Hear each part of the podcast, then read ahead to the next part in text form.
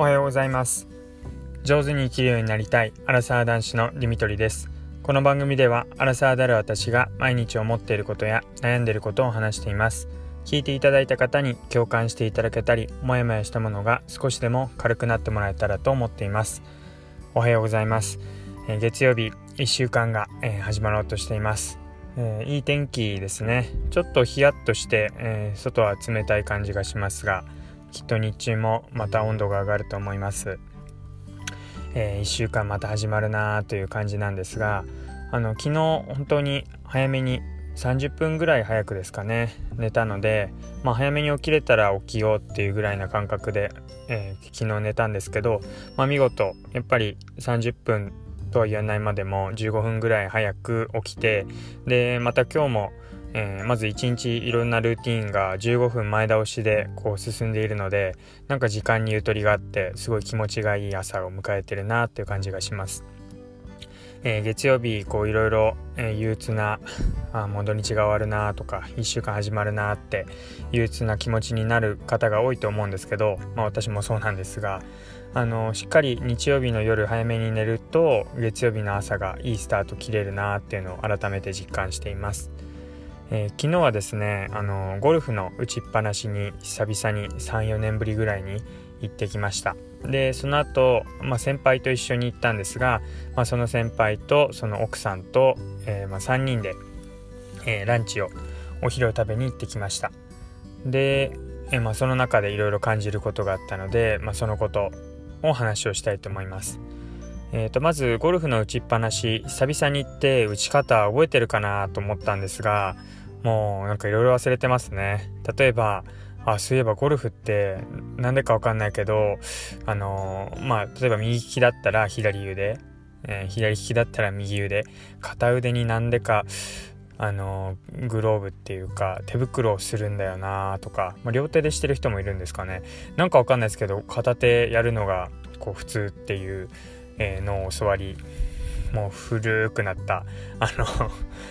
安い手袋なんですけどもうそれもカピカピになってたのをなんとかはいつけてああこういうのやってたなーなんて思いながら、えー、振り始めました、まあ、まずそもそもほんと素振りができる場所がないですからね。打ちっぱなしに行ってこう素振りをしてみて。え、ー、と1時間で1500円ぐらいでしたかね。はい。でまあ打ち放題なんですけどもう途中でもう体が重くなるっていうか筋肉痛とあと握力がもうなくなってきてでさらにあの豆豆っていうかこう皮が擦れちゃってこう指が皮むけちゃってでもう痛くなっちゃってまともに触れなくなっちゃいました。でまあうん思ったこととしては意外と打てるなっていうところとまあ変わっていないなっていうことです。変わってないっていうのは相変わらず下手だなっていうことです。あの、まあ、ブランクあったんですけどもともとそんなに上達して上手くなってないので下手になりようがなくてあのもう全く打てなくなってるかなと思ったら加工はしてないんですけど上昇ももちろんしていなくて相変わらずでしたたまには当たるけどもなんかもう下の方打ってペコーンってこうよくわかんない打球がいったりとか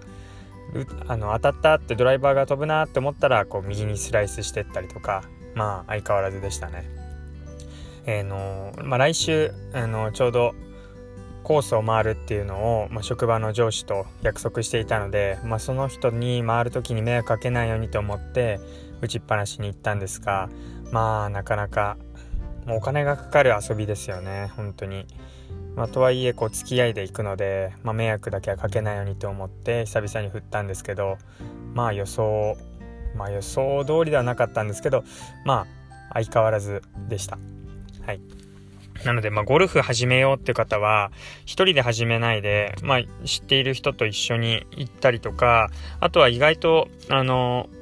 コーチ、あの、教えてくれる人が、その打ちっぱなしの場所についてるので、まあ、そういうのを頼んでみるのも、うん、まあ、費用対効果じゃないですけど、もう何にもなしに一人でやるよりかは、絶対、そうやってついて教えてくれた人が最初いた方がいいと思うので、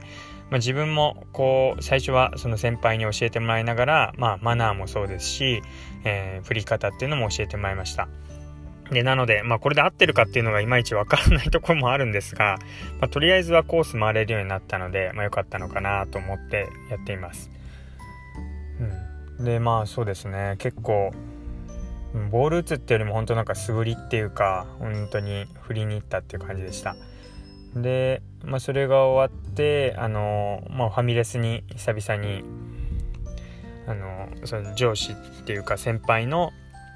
先輩と先輩の奥さんと一緒に、はい、あの、お昼を食べに行ってきました。本当に、あの、会うのが久々だったので、いろいろと、まあ、仕事のこととか、あの、最近のプライベートのことも聞いたんですけど、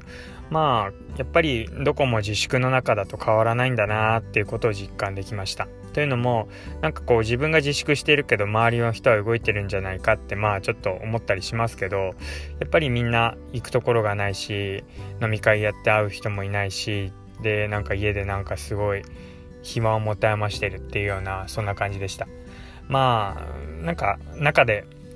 例えばネットフリックスとかアマゾンプライムとかなんかそういうのを見てお酒を飲んでってことはできるんでしょうけどまあなんか飽きてきちゃったよねっていう話でなんかそのうん先輩の奥さんも結構アグレッシブっていうかあの結構動くアウトドアな人なので、まあ、中でうずうずしているらしくって最近ランニングを始めたなんて話をしていました。でなので、うんまあ、私が普段ランニングしている時にあのつけるイヤホンだとかその時に立ち上げているアプリなんかを教えてなんかそんななんかみんな知っていそうな情報でも、まあ、初心者っていうかこれから始める方にとってはすごいありがたがられてまあ貴重な情報になるんだなっていうのをうん、自分でもびっくりするような、えそんな感じでした。うん、なのでまあ、まあ内容としてはお互いやっていることと、まあ、最近の状況仕事どういう感じでやってるのかっていうのを聞いたんですけどまあ部署が違えば全然やってることとか考えとかも違くてなんかそういうのでもこう同業とはいえこうなんかカルチャーショックっていうかあそういう感じでやってるんですねっていうことが見えてなんかこう自分が一生懸命やってることが、まあ、他の人も一生懸命頑張ってることだったり、同じだなって思う部分と、あ、なんかそこは違うんだな、こっちの今やってる方が、今やってる職場の頑張りの方が、あ、自分の方が納得いく、自分にとっては納得いくやり方だなって思ったりとか、まあいい部分、まあ同じ部分と、まあ、違う部分と見えてきたので、なんかすごい良かったなというふうに思いました。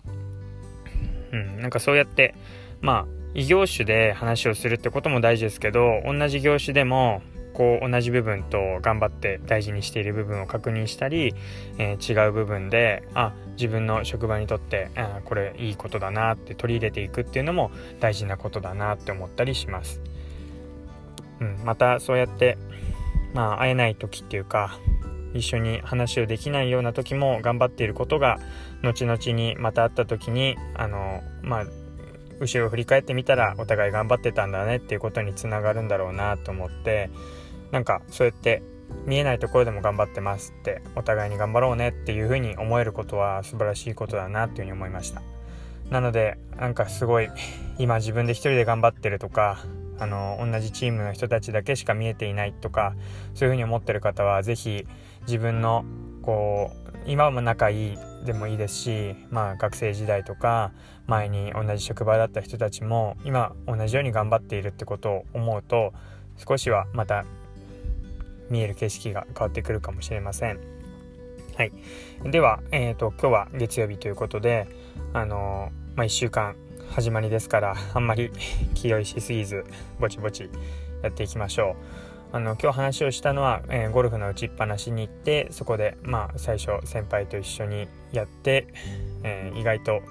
まあ良くも悪くも変わっていなかったっていう部分とあとランチに行って、えー、同業だけどいろいろと分かったこと、えー、同じだなって思う部分とあ違いがあるなって思う部分とそれぞれ見えてきたっていう話をしました。はい、最後まで聞いていただいてありがとうございました。またお会いしましょう。